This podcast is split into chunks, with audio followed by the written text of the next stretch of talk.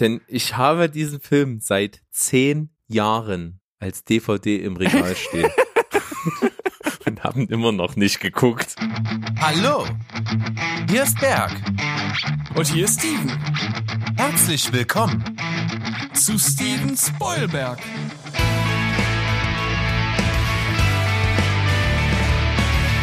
Steven Spoilberg.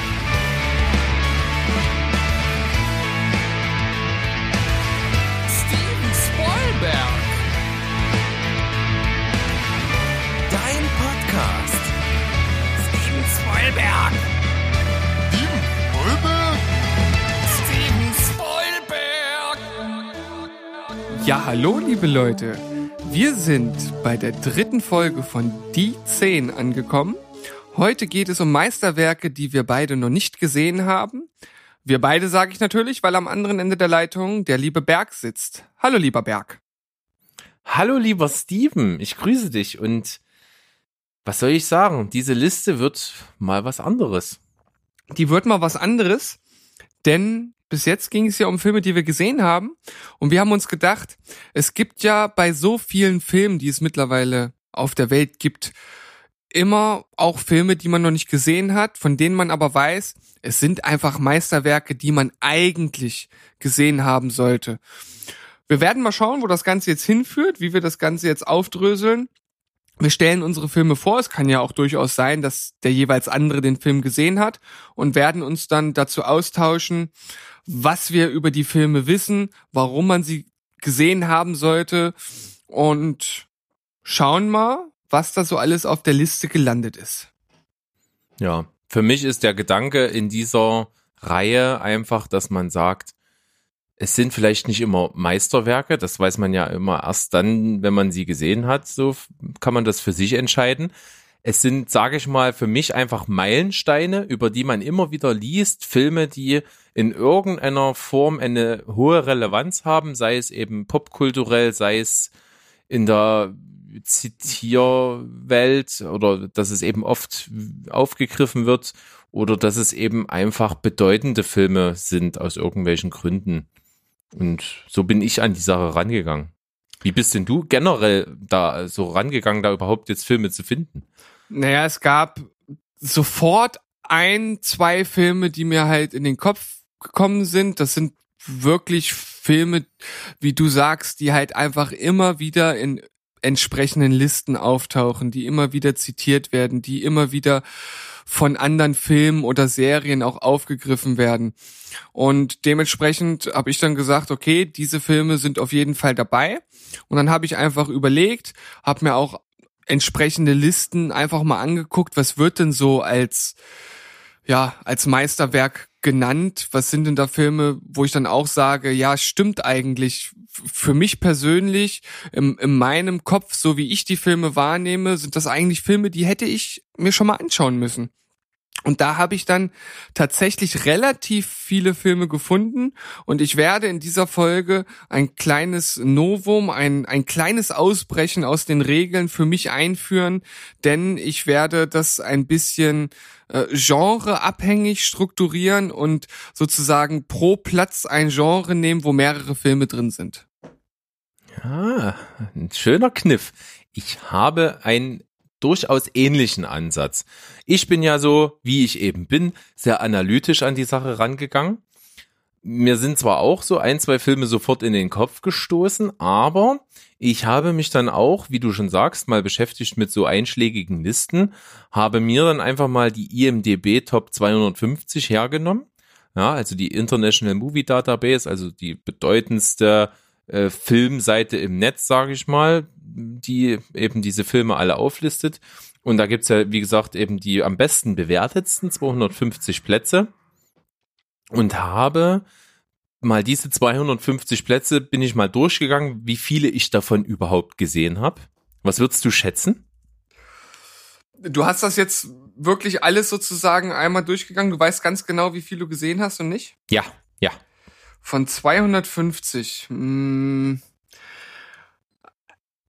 also ich weiß es jetzt bei mir persönlich selbst nicht, wie viel ich dort gesehen habe. Ich würde bei mir persönlich vermuten, dass es gar nicht mal so viele sind. Ich würde sagen, du hast mehr.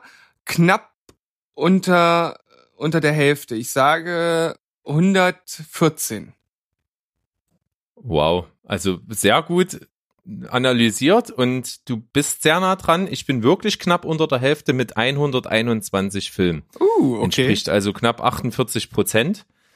Da waren wirklich viele Filme auf der Liste, von denen ich noch nie was gehört habe. Das muss man dazu sagen. Also nicht alles, was dort auf dieser Liste ist, ist jetzt wahnsinnig bekannt, würde ich jetzt mal einschätzen. Es sind einfach eben nur Filme, die wahnsinnig gut bewertet wurden von einer großen Anzahl von Menschen. Ja. Ähm, dann habe ich mir natürlich auch mal meine eigenen Sehgewohnheiten ein bisschen rausgepickt. Und zwar einfach dahingehend, dass ich halt so uralte Schinken, die sicherlich halt auch ganz, ganz viele Klassiker und bedeutende Filme in sich bergen, dass ich die nicht gesehen habe, ist relativ klar. Und habe daraufhin mir mal die Liste hergenommen und mal ähm, geguckt, wie viele Filme sind denn auf dieser Liste ab dem Jahr 1988, also mein Geburtsjahr. Und da ist es rausgekommen, da sind 140 Filme übrig geblieben von diesen 250. Und was glaubst du, wie viele ich von diesen 140 gesehen habe? Was hast du gesagt vor 1900? Ab, ab 1988, also ab alles, okay, was älter ja, ist. Okay, okay. Und die davor hast du sozusagen dann äh, Ausgeklammert. Ja. Ausgeklammert und ich weiß ja, dass du solche alten Schinken nicht so gerne guckst. Also würde ich vermuten, 121 hast du vorher gehabt, du hast ein paar davor definitiv auch gesehen. Ähm, 99. Sag mal, hast du irgendwie Zugriff hier auf meine Notizen? Das sind genau 99. Jawohl! Jawohl! Also das sind deutlich, deutlich mehr. Also ab, ab dem Jahr meiner Geburt, alles was da an Filmen auf dieser Liste zu finden ist, also 140 an der Zahl, habe ich 99 gesehen. Also das ist fast drei Viertel davon. Das ist ja jetzt echt lustig. Und also das ist ähm, das ist für mich die viel relevantere Sache, sage ich jetzt mal. Ja. Hab dahingehend auch mal geguckt. Ähm, ich komme jetzt weiter mit Zahlen einfach mal, weil ich nicht anders kann, weil ich das so interessant auch finde. Ähm, habe mal in meine Gesamtliste meiner gesehenen Filme, die ich also bewertet habe, geguckt. Das sind mittlerweile 1395 Filme. ja. Und davon, von diesen 1395 Filmen, sind nur 51 Filme dabei, die vor 1988 ähm, rausgekommen sind. Okay, das ist krass, ja. Das, also, und das ist eben das für mich, wo ich sage, okay, das ist einfach äh, viel, ja, relevanter zu sagen, okay, ich mache irgendwo einen Schnitt, ich nehme einfach jetzt mal mein, mein Geburtsjahr und äh, betrachte Filme ab da, um einfach mal zu analysieren, wie viel habe ich denn gesehen und wie viel nicht und um da einfach irgendwo für mich mal einen Wert zu ermitteln, wie gut oder wie schlecht bin ich denn da so und was ist so alles an mir vorbeigegangen. Das einfach mal nur im Vorfeld, damit ich für mich mal einordnen kann, wie, wie wo ich da so stehe. Ja, das ist auf jeden Fall jetzt ein sehr interessanter Einwurf von dir gewesen. Also Zahlen verdeutlichen ja immer ganz gut, wie man sowas ja, aufbereitet hat oder wie du da dran gegangen bist. Und von daher denke ich, dass das einen ganz guten Einblick gegeben hat. Ja. Und das ist auch der Grund dafür, dass ich eben viele wirkliche Klassiker einfach nicht gesehen habe. Dass ich einfach mich die auch nicht so interessieren. Ich muss es zugeben, weil ich sag mal, bei diesen 51 Filmen, die eben vor 1988 in meinen bewerteten Filmen da rumlungern, da sind halt echt, äh, jeder war irgendwie ein Kampf, den zu gucken.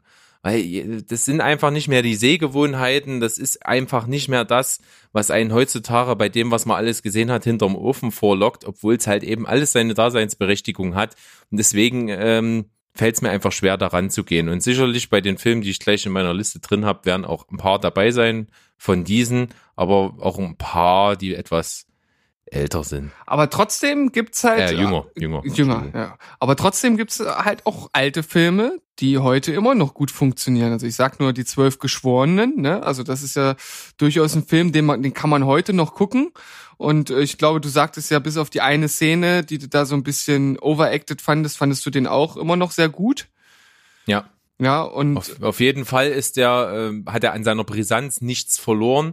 Das Geschworenensystem per se funktioniert ja heutzutage auch immer noch genauso wie in diesem Film dargestellt. Und deswegen sind die Dialoge und die Überlegungen, die da angestellt werden, einfach sehr aktuell. Genau. Also das ist jetzt nur ein Beispiel, was mir gerade so direkt in den Kopf gekommen ist, weil ich halt weiß, dass wir beide den Film gesehen haben und das halt einfach jetzt mal äh, zeigen soll, dass wir auch den einen oder anderen Klassiker äh, von schon etwas vergangenen Jahren oder Jahrzehnten dann doch auch mal gesehen haben, aber dass auch der ein oder andere Film jetzt in der Liste schon auch einen etwas älteren Status hat. Ja. Und ich finde auch, wie du gerade eingangs erwähnt hast, deine Herangehensweise sehr, sehr interessant, weil ich dann, um den Bogen wieder zu schlagen, als ich diese Liste durchgegangen bin und gesehen habe, was ich alles eben nicht gesehen habe, was so hoch bewertet ist, sind dann doch eine ganze, ganze Reihe Filme zusammengekommen, die ich es wert finde, mal erwähnt zu werden. Und deswegen musste ich auch so kleine Grüppchen bilden, habe das nicht genremäßig gemacht, sondern habe einfach versucht, die thematisch auch ein kleines bisschen zu verknüpfen oder durch irgendwelche anderen Umstände und habe also auch pro Platz, den ich bespreche, auch nicht nur einen, sondern da auch immer mal vielleicht ein oder zwei oder drei. Also ich fange äh, tatsächlich bei mir erstmal mit zwei einzelnen Filmen an und dann steigert sich das. Also auf meinem Platz eins, wenn man denn dazu Platz eins sagen möchte, äh, sind dann sechs Filme. Okay. Na dann, Feuer frei, dein Platz fünf. Also mein Platz fünf ist 2001 Odyssee im Weltraum. Ein Film, der, ich weiß nicht, also es gibt wahrscheinlich äh, wirklich wenig Filme im Science-Fiction-Genre, die so oft zitiert worden sind und in anderen Filmen vorgekommen sind und als Inspiration für spätere Filme galten als dieser Film. Es ist ein Klassiker, den man wahrscheinlich gesehen haben sollte, der mich aber insoweit nicht wirklich interessiert, weil ich weiß, dass er halt auch schon sehr, sehr langweilig ist von dem, was eigentlich passiert, sehr philosophisch vorgeht und ja, mich da dann einfach schon so, so ein Stück weit verliert, weil ich da halt einfach nicht so ein großes Interesse dran, dran hege. Weder am Science-Fiction-Genre generell, wobei das in den letzten Jahren schon so ein Stück weit äh, sich geöffnet hat, äh, noch an so ja langsamen, schwermütigen, philosophisch anwirken, äh, anmutenden Film. Stanley Kubrick ist für mich halt auch kein Regisseur, den ich besonders mag. Ich schätze, dass er wichtige Filme gemacht hat, aber er holt mich halt nicht ab. Und deshalb ist das ein Film, den man wahrscheinlich gesehen haben sollte, den ich aber nicht gesehen habe. Ja, ist auf jeden Fall ein Gedanke, der mir auch gekommen ist, als ich diese Liste gemacht habe und steige jetzt mal direkt auch in meinen fünften Platz mit ein, weil das äh, dem sehr nahe kommt, was du gerade gesagt hast. Ich habe auch auf dem fünften Platz für mich äh, Stanley Kubrick mit einigen äh, Werken, die er gemacht hat. Habe auch überlegt, äh, Odyssee im Weltall ist auch ein Film, den ich nicht gesehen habe, der mich trotzdem irgendwie interessiert, aus den ganzen Gründen, die du gerade genannt hast, weil es eben wirklich immer als Meilenstein genannt wird und auch äh, ein äh, Regisseur, den wir sehr schätzen, Christopher Nolan, auch ein großer Fan ist und auch, ich glaube, im Vorfeld von, ich weiß nicht, ob es von, von seiner Batman-Reihe oder von irgendwas anderem, was er gemacht hat, ähm, da äh, ist ja so seine Tradition am Set der Crew und den ganzen Leuten, die diese Filme mit ihm machen, ein paar Filme einfach zu zeigen, um einfach zu sagen, ey, so stelle ich mir das vor ungefähr. Und da war, glaube ich, auch äh, 2001 Odyssey im Weltraum mit mal dabei bei so einem Screening. Ähm, Würde ja thematisch hat, zu Interstellar passen. Ja, wahrscheinlich, wahrscheinlich. Und äh, das, das zeigt auch einfach die Brisanz. Und für mich eben äh, thematisch andere Filme auch von Stanley Kubrick äh, auf dieser Liste. Und zwar habe ich nicht gesehen Clockwork Orange. Ja, das ist halt ein Film, den ich gesehen habe und der mich halt einfach dazu verleitet hat oder dahin gebracht hat, dass ich halt mit Stanley Kubrick nichts anfangen kann. Das ist so ein Film, der mich wirklich zu null Prozent abgeholt hat. Also ich kann mit dem Film einfach nichts anfangen. Ja. ja. Ich habe den schon wirklich, wirklich lange auf der Watchlist und will ihn eigentlich auch gucken. Der hat natürlich auch Einzug in die Popkultur gefunden. Gerade wie der Hauptdarsteller aussieht und wie diese Gang quasi da oder diese Truppe ähm, dort äh, sich kleidet und wie die sich verhält. Das wurde natürlich auch oft zitiert in anderen Filmen und ist auch optisch sehr, sehr leicht umzusetzen. Ich erinnere mich auch tatsächlich an diese auch äh, Auswirkungen auf die Musikszene, ne, diese, diese, ich, ich nenne sie jetzt mal Punkband, die Addicts die, die nehmen, die haben ja auch diesen Style aufgegriffen von Clockwork Orange, also ja. rein optisch. Die haben das ja auch im Logo so ein bisschen mit drin. Also, das ist ein Film, der hat Impact gehabt und der ist wahrscheinlich auch einfach ein Meilenstein gewesen. Ne? Von 1971 ist er, war quasi äh, das nächste Werk nach Odyssee im Weltraum, also 2001 Odyssee im Weltraum. Ich, ich glaube, ich würde mir trotzdem einfach mal angucken, mich interessiert das. Aber auch äh, in dem gleichen Atemzug würde ich äh, Shining nennen. Ja, äh, den Film hätte ich als nächstes genannt. Ach so, aber der ist, ja gut, wahrscheinlich bei dir dann Richtung Horrorgenre. Ja, genau. Ja. Dann, dann steig du gleich mal mit Platz 4 ein, wenn du sowieso gerade bei dem Film bist. Ja, du hast es ja schon genannt, äh, The Shining. Ich denk mal, zählt auf jeden Fall mit zu den wichtigsten Horrorfilmen, die so verfilmt wurden. Ist ja eine Verfilmung eines Stephen King Romans, wenn mich nicht alles täuscht. Ich glaube schon, ja. Ja, also ich habe gerade, also eigentlich war ich mir sicher und dann äh, durchdenkt man manchmal was und dann ist man sich nicht mehr sicher, aber ich bin mir eigentlich sehr sicher. Und du hast es ja auch gerade bestätigt. Und auch Ja, das, ist es auf jeden Fall definitiv. Definitiv, ich ja. habe gerade nachgelesen. Es ist ja auch, es ist ja auch einfach ein Film, der genauso wie Odyssey im Weltraum auch schon so oft, ob der nun ja zitiert wird, parodiert wird, aufgegriffen wird. Äh, Wir nehmen nur äh, The Kill von 30 Seconds to Mars in dem Musikvideo, wo das Ganze mit aufgegriffen wird. Diese Szenen, wie das Kind auf diesem Dreirad durch das ähm, Hotel fährt. Und dann natürlich die ikonischste Szene von allen, wo der gute Jack Nicholson sein ähm, Gesicht durch die Tür drückt, nachdem er die mit der Axt eingeschlagen hat. Das sind Szenen, die, die kennt man. Also jeder, der sich mit Filmen nur ein bisschen beschäftigt, der kennt diese Szenen. Und wenn das ein Film schafft, dann muss man wahrscheinlich anerkennen, ja, das ist ein Film, den man sich mal anschauen sollte. Hm. Geht mir ähnlich. Und äh, zum Beispiel auch äh, bei Toy Story wird das aufgegriffen. Da gibt's auch so eine Szene, wo irgendjemand auf dem, ich glaube sogar auf einem kleinen Dreirad da durch so einen Flur und da ist der Teppich genauso wie in dieser ikonischen Szene aus Shining. Ja, und wenn dann schon ein Kinder-Animationsfilm, einen Horrorfilm zitiert, ja, also dann hat man's mit seinem Film auf jeden Fall geschafft. Ja, dem ist nichts hinzuzufügen. Dann mein Platz vier Und da komme ich zu was sehr, sehr klassischen und zu sehr, was sehr, sehr prägenden. Und zwar zu Alfred Hitchcock. Ja. Alfred Hitchcock, hinlänglich bekannt als der Master of Suspense, Mhm. also quasi der Regisseur, der das Erzeugen von Spannung in Filmen auf ein neues Level gehoben hat und der Filmtechniken, sage ich mal, entwickelt hat, die einfach den Zuschauer fesseln und wie du auch immer mal schön sagst, in, in das Kissen beißen lässt beim Gucken und sich in den, in den, in den Sitz krallen lässt. Ja, das hat, das hat dieser Regisseur geschafft. Und er hat einige bedeutende Filme gemacht. Ich habe sogar welche gesehen von ihm auch. Ich habe zum Beispiel das Fenster zum Hof gesehen. Sehr, sehr interessanter Film. Ja. Damals bestimmt auch bahnbrechend gewesen von seiner Story her. Ne? Es geht ja um, um diesen Voyeurismus und um diese, auch um wieder um diese Spannung.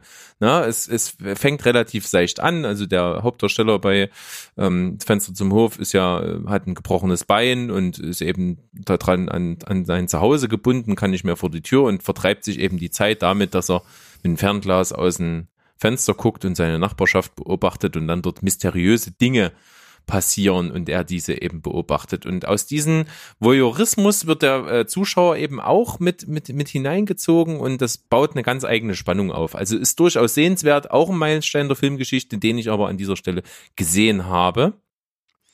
Und auch äh, der Film Vertigo war sehr, sehr äh, ja, oft zitiert äh, von, von Alfred Hitchcock, äh, hat ja auch diese Vertigo-Filmtechnik, also diese Filmtechnik, bei der ein, ein Zoom auf eine Person so gemacht wird, dass der Hintergrund quasi nicht im gleichen Maße mitgezoomt wird, wenn ich das jetzt richtig erkläre. Wenn man sieht, weiß man das und das wird auch eine Filmtechnik, die durchaus oft angewendet wird. Also das sind die beiden Filme, die ich gesehen habe und was ich aber von ihm nicht gesehen habe. Ich weiß es. Kann ja, Ja. nur einer sein jetzt. Kann ja nur einer sein, ja. Ja, ist Psycho. Ist Psycho, ja.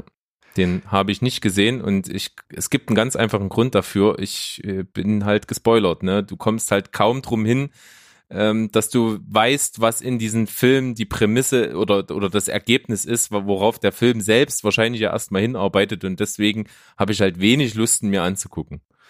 Ich habe den Film gesehen, allerdings schon von sehr, vor sehr langer Zeit. und weiß nur, dass ich damals wahrscheinlich auch einfach noch nicht so weit war, zu verstehen, was der Film damals geleistet hatte. Also ich war danach dann halt einfach ein Stück weit enttäuscht, weil ich weiß nicht genau, was ich da als als Jungspund erwartet habe, aber ja, da war halt zu dem Zeitpunkt, als ich ihn geguckt habe, für mich halt recht recht langweilig und eintönig. Man muss sich natürlich zurückversetzen in die Zeit, wann der gedreht wurde und wie er gedreht wurde und halt diese ikonische Messerszene, die nun auch in ich ich man kann wahrscheinlich äh, beide Hände benutzen und kann die äh, persiflierten äh, Szenen nicht äh, alle abzählen. Also das ist genau so eine Szene, ne? wie, äh, wie wir es eben bei The Shining auch schon hatten. Also super oft zitiert und was vielleicht der ein oder andere gar nicht weiß, dass man in der Szene zum Beispiel auch gar nicht sieht, wie zugestochen wird. Ja? Richtig, und da sind wir wieder beim Master of Suspense es ist eben nicht das, was man sieht, erschreckend und spannend, sondern das, was im Kopf abläuft. Ja. Und wenn man sich jetzt halt darauf besinnt und sich nochmal in den Kopf ruft, wann diese Filme gedreht wurden und wie weit voraus der gute Herr seiner Zeit war, dann kann man da auch eigentlich nichts anderes machen, als den Hut wiederzuziehen. Ja, also von 1960 ist der Film Psycho und ich werde ihn mir auf jeden Fall noch angucken. Also das ist ein Versprechen. Ich werde mir den wirklich mal angucken, wenn ich mal Muße habe. Da bin ich dann sehr gespannt auf dein Feedback. Ob ich den jetzt in nächster Zeit nochmal angucken werde, das ist eher fraglich. Außer wir würden es vielleicht zusammen machen.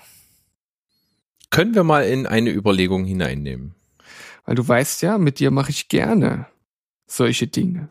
Ja, vor allen Dingen Double Features. Und zwar unsere berühmten Kontrast-Double Features. Ja. Wo wir dann Psycho gucken und äh, ja, was machen wir als Kontrast? Irgendwas, was vollkommen Banane ist. Die irgendwie. nackte Kanone 33 ein Drittel. und gewonnen hat die Bombe. Es ist die Bombe. Es ist die Bombe, genau, es ist die Bombe. Herrlich. Ach, schön.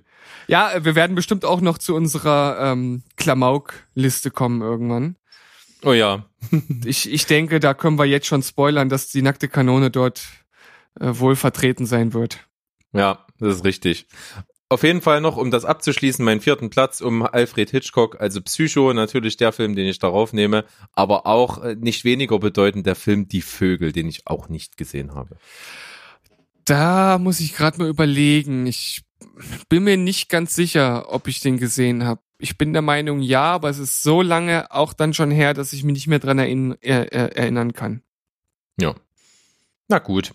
Dann. Na gut. Komm mal hier mit, nimm mal Fahrt auf. Ich nehme mal Fahrt auf.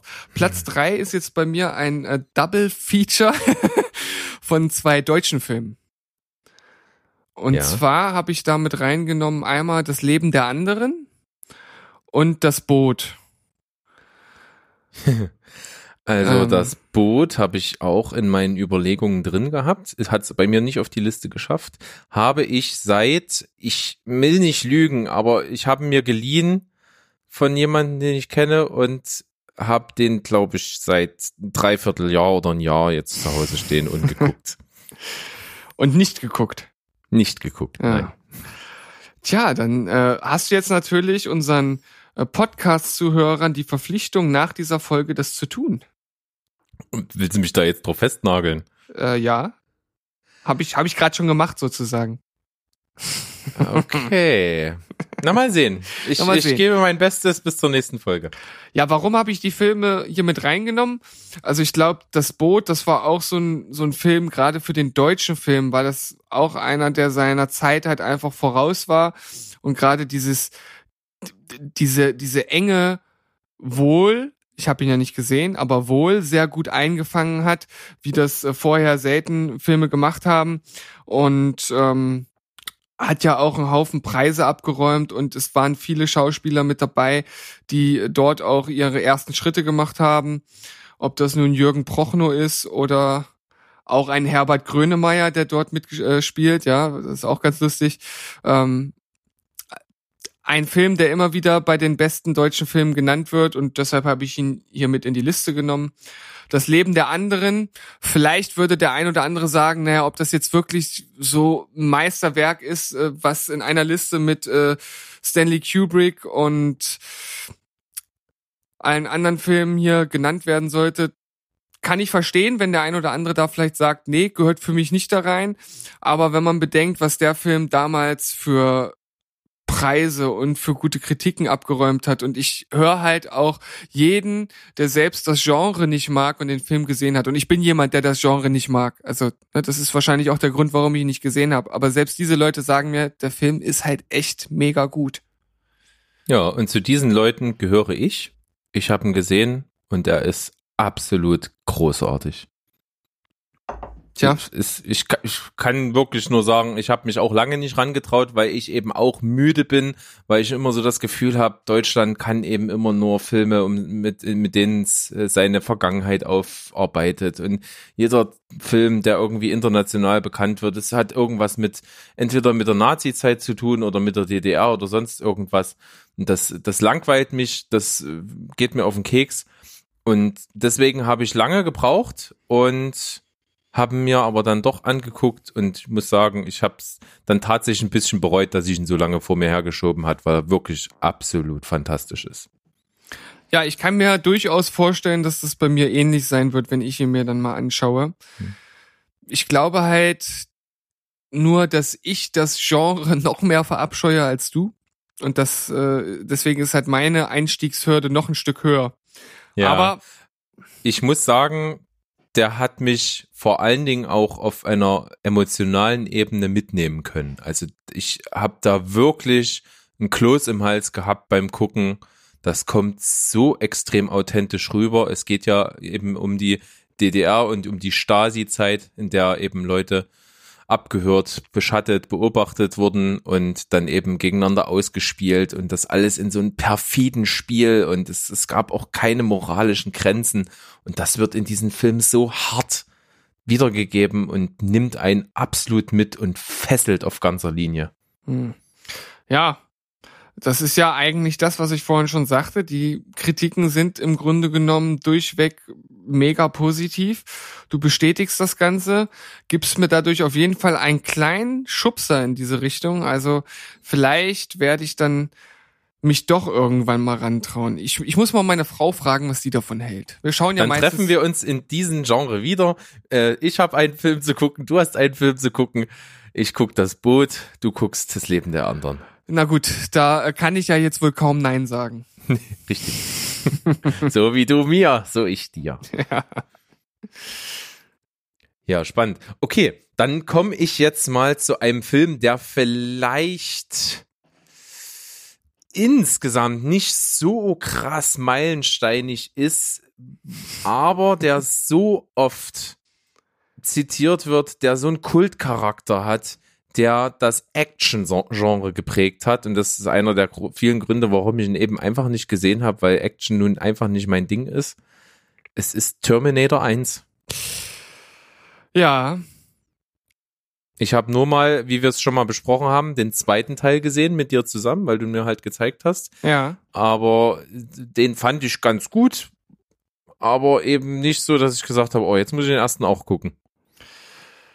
Ich muss sagen, ich habe den ersten Teil gesehen, aber es ist auch schon wirklich, wirklich lange her. Und ich glaube, ähnlich wie ich das vorhin auch schon bei, na, wo hatte ich das gesagt, dass ich das äh, wahrscheinlich noch nicht wirklich wertschätzen konnte, als ich den Film gesehen habe? Bei Psycho. Bei Psycho, genau. Und das ist ein bisschen bei Terminator genauso gewesen. Ich habe den gesehen und dachte, da kommt jetzt ein absolutes Actionfeuerwerk auf mich.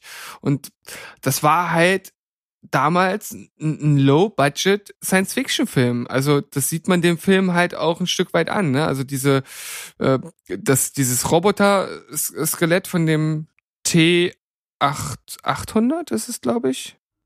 Ist dann erst später T1000? Ich weiß es gar nicht genau. Wem brauchst du das? Ja. ähm, naja, auf jeden Fall dieses, dieses, äh, dieses Skelett, dieses, äh, ja, Endoskelett da, was am Ende dann auch, auch freigesetzt dann da rumläuft, das haben die halt noch so in so Stop-Motion-Technik halt gemacht. und sieht halt schon ein bisschen schrottig aus und auch so insgesamt fand ich den Film damals äh, wirklich nicht gut. Es war natürlich auch eine Zeit, wo einfach gute Actionfilme wie Terminator 2, wie Stirb langsam 1 und weiß nicht, was zu der Zeit dann noch so richtig, richtig in war, mich halt abgeholt haben. Und dann halt so einen Film zu gucken, ohne dass man den cineastischen Hintergrund wirklich gut einschätzen kann, ist schwierig. Also für mich war es damals ein, eine Enttäuschung. Okay, kann ich nachvollziehen. Vielleicht wäre es jetzt anders, wenn ich ihn nochmal sehen würde. Vielleicht kann ich das anders wertschätzen jetzt, aber ja, er ist, es ist auf jeden Fall ein, ein äh, Science-Fiction-Action-Klassiker. Das, das kann man schon sagen, weil er halt. Das kann man sagen, definitiv. Das ist so. Und ich, wir haben ja jetzt auch nicht den Anspruch, jeden Film, den wir hier auf der Liste haben, dann auch irgendwann zu gucken. Es gibt dann auch einfach Filme, wo man dann sagt, okay, also bei Terminator geht's mir so, ich brauche nicht, ich muss mir nicht angucken. Nee, ich, das werde ich auch äh, in naher Zukunft nicht machen. Glaube auch nicht, dass das nochmal der Fall sein wird. Soll ich weitermachen? Oh ja, ich bin, ich bin heiß gespannt. Heiß gespannt. Also jetzt, äh, ich habe ja gesagt, ich bündel das so ein bisschen genremäßig und jetzt kommt bei mir das Genre Kriegsfilm. Und ich bin halt jemand, der nicht gerne Kriegsfilme guckt. Und deshalb sind dort auch einige Filme drauf, die ich nicht gesehen habe, aber die ich wahrscheinlich definitiv gesehen haben sollte. Als erstes würde ich hier Apocalypse Now nennen, den habe ich nicht gesehen. Der hat es leider nicht in die Gesch in, in meine Liste geschafft, obwohl ich da eine, äh, eine schöne Anekdote dann am Rand stehen habe zu dem Film. Okay. Denn ich habe diesen Film seit zehn Jahren als DVD im Regal stehen. Und haben immer noch nicht geguckt. Tja, das ist natürlich das Ergebnis der Überflussgesellschaft, Streaming, immer alles da, immer irgendwas, was irgendwie besser ist. Und wenn man dann nicht so den richtigen Hieper, die richtige Lust auf so ein äh, schwermütiges Kriegsdrama hat oder Kriegsdrama-Actionfilm Was hat, auch nochmal scheiße lange geht. Ja, weiß nicht, hast wahrscheinlich noch die die Redux äh, Edition oder Ich, ich glaube schon, ja. ja, die geht ja dann, äh, weiß ich, dreieinhalb Stunden oder so, glaube ich. Ähm, ja, muss man natürlich irgendwie schon mögen, um sich dann da fast vier Stunden sowas nicht ganz Leichtes an Kost anzugucken. Und äh, deshalb habe ich auch nicht der Soldat James Ryan gesehen und ich habe auch, das ist jetzt zwar nicht Kriegsfilm, wie es die anderen Filme, die ich jetzt genannt habe, sind, aber auch Schindlers Liste zum Beispiel nicht gesehen. Es ist ja eigentlich ein Affront gegenüber unseres Namensgebers, aber Ja. ich, ich habe nicht gesehen. Du hast mir da jetzt auch äh, meinen nächsten Platz ein bisschen mit vorweggenommen, ja. Schindlers Liste bei mir genauso auf der Liste, aber aus anderen Gründen, weil Schindlers Liste ist ja auch ein sehr schwerfälliges Thema, auch sehr lang. Und es gibt ja auch eher selten die Situation, dass man da sitzt und sich denkt, boah, ich habe jetzt mal Bock, drei Stunden mir so richtig depressive Scheiße anzugucken. Ja, wahrscheinlich eher nicht meistens, ne? Meistens eben eher nicht. Und deswegen steht der auch schon lange auf meiner Watchlist. Mich interessiert's halt schon, weil den finde ich eben auch sehr meilensteinig und kann mir aber so kein so richtiges Urteil bilden, weil gerade eben, wie wir es schon vorher gesagt haben, diese Thematik Deutschland, Krieg aufarbeiten, Vergangenheitsbewältigung und mit diesem Film das nochmal äh, durchkauen, das äh, habe ich irgendwie keine Lust drauf. Obwohl der mich schon interessiert, gebe ich zu. Ja, einfach aus cineastischer Sicht ist es wahrscheinlich ein Film, deswegen ist er ja auch hier in der Liste, den man gesehen haben sollte, aber ich sehe das halt genauso wie du. Und ich habe es ja vor, vorhin auch schon anklingen lassen, so deutsche Geschichte, Krieg und Co, das ist irgendwie alles nicht so das, was mich wirklich, wirklich abholt, wenn ich einen Film gucken will. Und auch wenn wir hier noch ein äh, Liam Neeson vor seiner Actionkarriere im Herbst seines Lebens sehen, ja, es ist, es ist trotzdem kein, Das hast du aber schön ausgedrückt. ja, äh, es ist trotzdem kein Film, den ich äh, jetzt so direkt, äh, ja, auf die Liste meiner nächsten Filme nehmen möchte. Da sagst du was. Da ist von den Filmen, die du auch gerade in dem Atemzug genannt hast, der Soldat James Ryan noch der, ja, ich sag mal, die leichteste Kost.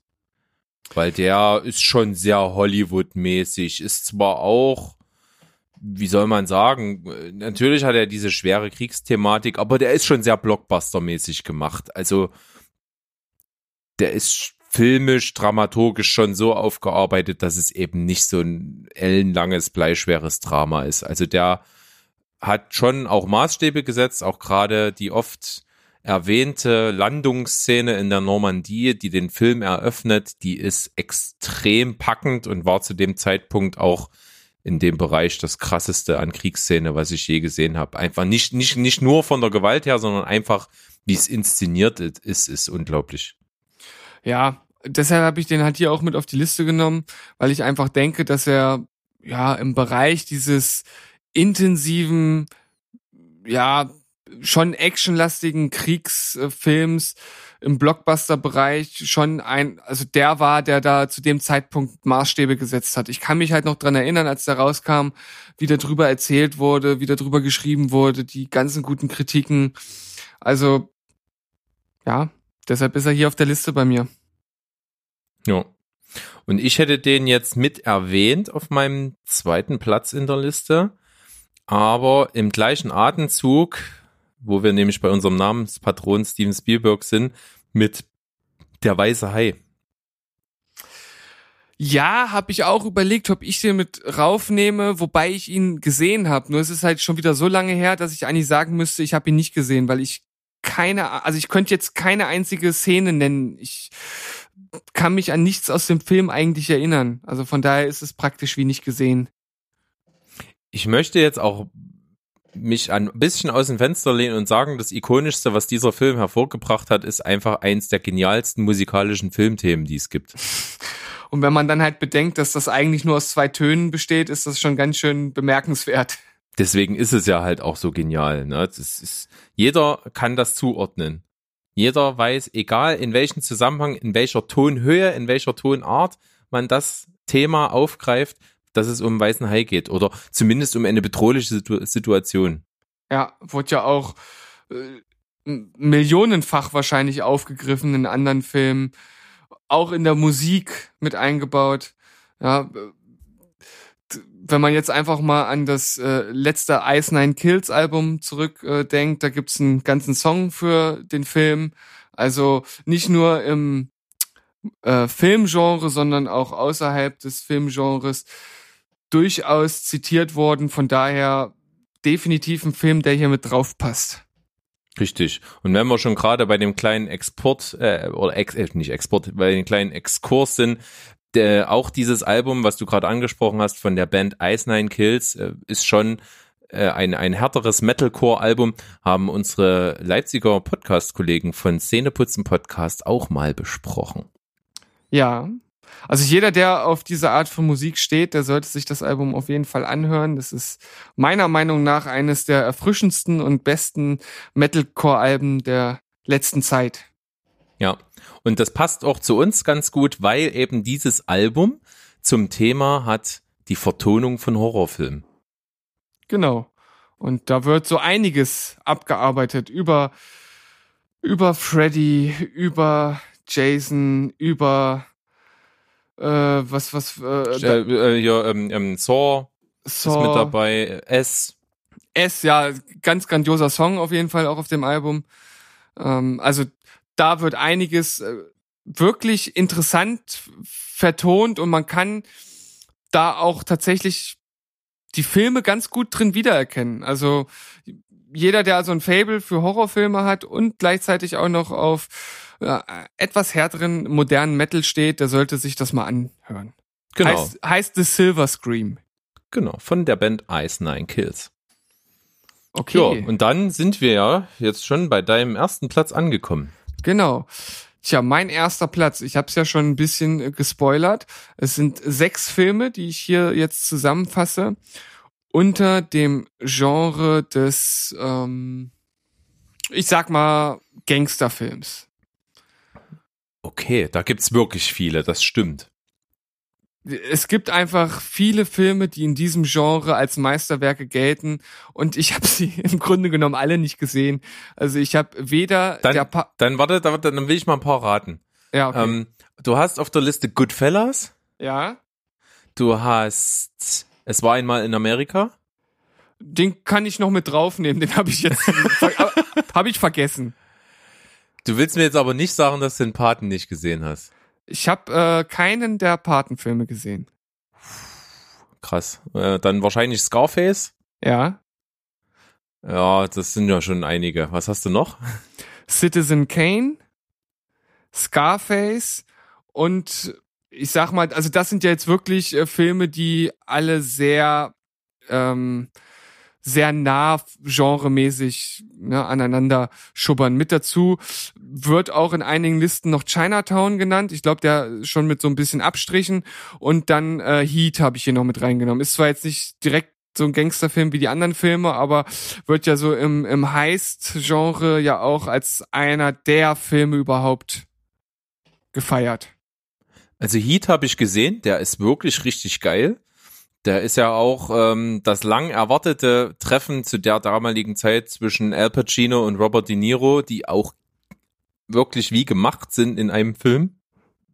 Definitiv. Da haben wir sie wieder. Definitiv. es ist auch äh, tatsächlich ein Film, den ich eigentlich gerne sehen möchte. Ich weiß gar nicht genau, wieso mich oder was mich immer davon abgehalten hat, aber den, den würde ich auch wirklich gern einfach jetzt mal schauen. Und da kann ich auch wieder mit einem kleinen Querverweis nochmal kommen. Und zwar wieder Christopher Nolan. Der hat im Vorfeld von The Dark Knight seinem Filmteam Heat gezeigt. Und zwar wollte er genauso wie Heat die Eröffnungsszene von The Dark Knight gestalten. Und Mhm. die Eröffnungsszene von The Dark Knight ist für sich, wenn es nur ein Kurzfilm wäre, schon mega geil und ein Meisterwerk. Und das ist sehr, sehr nah an Heat. Du meinst diese Szene, wo der Joker in die Bank einbricht? Ja, Ja. genau diese. Und wenn dir die gefallen hat, dann kannst du mit Heat nichts falsch machen. Ja, wie ich schon sagte, ich, ich glaube auch, dass es tatsächlich von diesen ganzen äh, Filmen, die ich jetzt genannt habe, der ist, der mir wahrscheinlich am meisten zusagt. Ansonsten, äh, ja, der Pate. Ich weiß, da kann, da kann ich mich eigentlich gar nicht rausreden, oder? Ich weiß nicht. Gibt's da eine Entschuldigung für? Ja, ja, schon. Ist ja auch ein Film, der sehr alt ist. Das muss man dazu sagen. Ich selber äh, erwähne den auch gleich nochmal mit, wenn es zu meinem Platz eins kommt. Okay, aber der hat ja auch äh, viele Szenen, die aufgegriffen wurden in anderen Filmen. Ja, da gibt's doch hier diese diese Szene, wo der Junge in dem Raum sitzt und die Tür geöffnet wird und ich weiß es nicht so ganz genau. Ich ja, ist ja auch bei gesehen. Simpsons mal zitiert worden. Genau. Genau. Da gibt's ja so eine Folge, wo äh, ich glaube irgendwie der Sohn von Fat Tony irgendwie in die in die Geschäfte der Familie damit Ja, ja, reingezogen genau. wird. Das ist also die ganze Simpsons Folge ist eine äh, ist eine Hommage an der Pate. Ja, und das nur stellvertretend für für viele viele Filme und Serien und was weiß ich nicht alles, die äh, sich beim Paten eine Scheibe abgeschnitten haben. Ja, und äh, es gibt auch ja diese sehr ikonische Szene am Anfang, wie eben ein, ein Bittsteller zum Paten kommt eben und ihn darum bittet, ein Problem da eben für ihn zu regeln. Da kommen dann auch diese Sachen, äh, werde ihnen ein Angebot machen, was sie nicht ablehnen können und so, Ja, ja. was man eben oft gehört hat. Und diese Szene wird zum Beispiel auch, äh, wurde mal bei der Bulli-Parade parodiert. Das fand ich sehr, sehr lustig. Da war nämlich Chri- Christian Dramitz, der Pate, und der hat diesen Dialog, haben die quasi fast eins zu eins geführt und der ist während dieses Dialogs immer zwischen verschiedenen deutschen Dialekten hin und her geswitcht. Da hat er es also auf Wienerisch und auf Schweizerdeutsch und, und auf Hessisch und sowas gemacht. Und das finde ich äußerst lustig. Den werde ich mal, diesen kleinen Clip suche ich mal raus, den verlinke ich mal mit dem PDF. Wollte ich gerade sagen, das ist doch, ist doch ein schöner Link für unsere Zuhörer.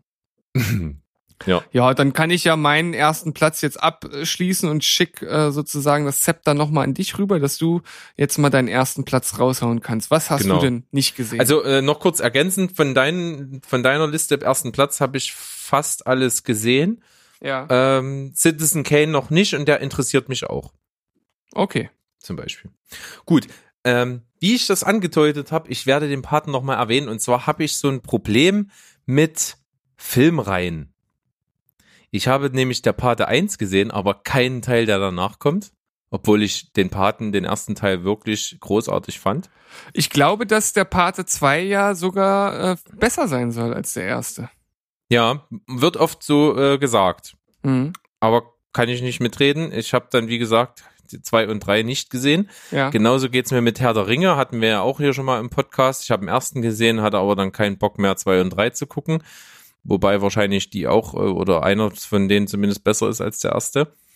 Und ja, jetzt wahrscheinlich das, wo viele nah dran sind, auf ähm, Deabonnieren zu klicken. Bitte macht es nicht.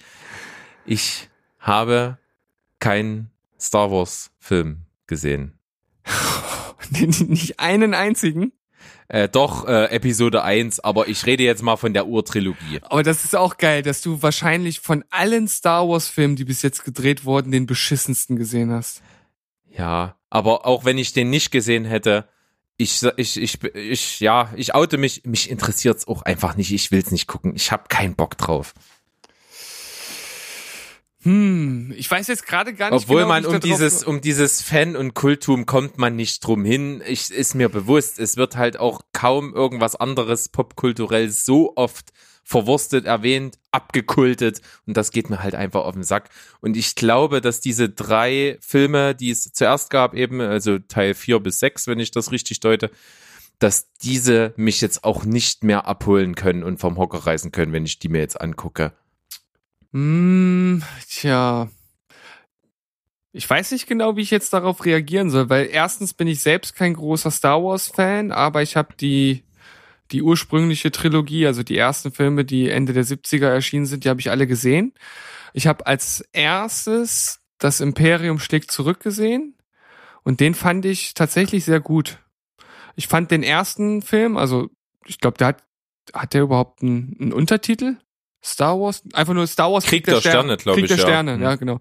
Den fand ich relativ nichtssagend. Dann die Rückkehr der Jedi-Ritter fand ich, glaube ich, auch ganz gut. Aber das Imperium schlägt zurück war für mich der beste Film aus der Glaubst Reihe. denn du da? Das ist ein, das ist mein Stift. Ich höre das nicht, weil ich einen Kopfhörer auf habe. Man hört das. Okay. Dann höre ich jetzt damit auf. Ist klar. Also liebe Postcard, äh, Postcard, Podcast-Hörer, ich entschuldige mich für mein äh, ADHS-Verhalten. Ja, aber wie gesagt, wir, ich habe irgendwie auch so gerade das bisschen das Gefühl, dass wir uns entschuldigen müssen, dass wir beide eben, also ich es gar nicht erst gesehen habe und du es eben auch jetzt nicht so mega großartig findest insgesamt. Ja, Ich, ich habe auch, äh, ich habe äh, Episode 1 dann noch gesehen, also den du ja auch gesehen hast. Die anderen Filme habe ich nicht gesehen von der zweiten Trilogie und von der neuen Trilogie habe ich nur den ersten Teil gesehen. Und den, ja, den kann man sich halt irgendwie angucken, aber es ist halt bei mir absolut gar nichts hängen geblieben. Also wirklich nichts. Es ist halt so ein, so ein Blockbuster-Film für mich gewesen. Und wenn ich, wenn ich äh, die, die Kritiken der Fans da auch richtig deute, die kennen sich da ja ein bisschen besser aus als ich, ist es im Grunde genommen exakt die gleiche Story wie vom allerersten Film. So, halt nur mit anderen Charakteren. So, das ist dann schon irgendwie so, wo ich mir so denke, ja, cool. Da wollte wohl jem, wieder jemand äh, ein paar äh, Dollarscheine auf sein Konto buchen, aber wobei ich glaube, ich bei Star Wars mal die Lanze brechen würde zu sagen, die haben in den 70ern ja nicht, bei Weitem nicht die technischen Möglichkeiten gehabt, ihr Universum und was sie sich darunter vorstellen, so zu präsentieren, wie es vielleicht in ihren Köpfen stattgefunden hat. Und deswegen hat man jetzt bestimmt das nochmal angegangen, um A, den technischen Fortschritt darzustellen und B, vielleicht eben das, was die künstlerische Vision damals war, vielleicht nochmal so umzusetzen, wie man sich's gewünscht hätte. ja, aber es war ja kein Reboot. Es war ja schon, es ist ja schon eine Weiterführung der Story. Hm, okay. Und deshalb fand ich da das ein bisschen lame, aber gut. Wie gesagt, Star Wars holt mich halt auch so überhaupt nicht ab. Da finde ich persönlich, jetzt ziehe ich wahrscheinlich den, den Zorn einiger Hörer auf mich oder einiger Star Wars Fans, finde ich halt äh, die Reboots von Star Trek halt deutlich ansprechender. Das geht mir genauso. Ja.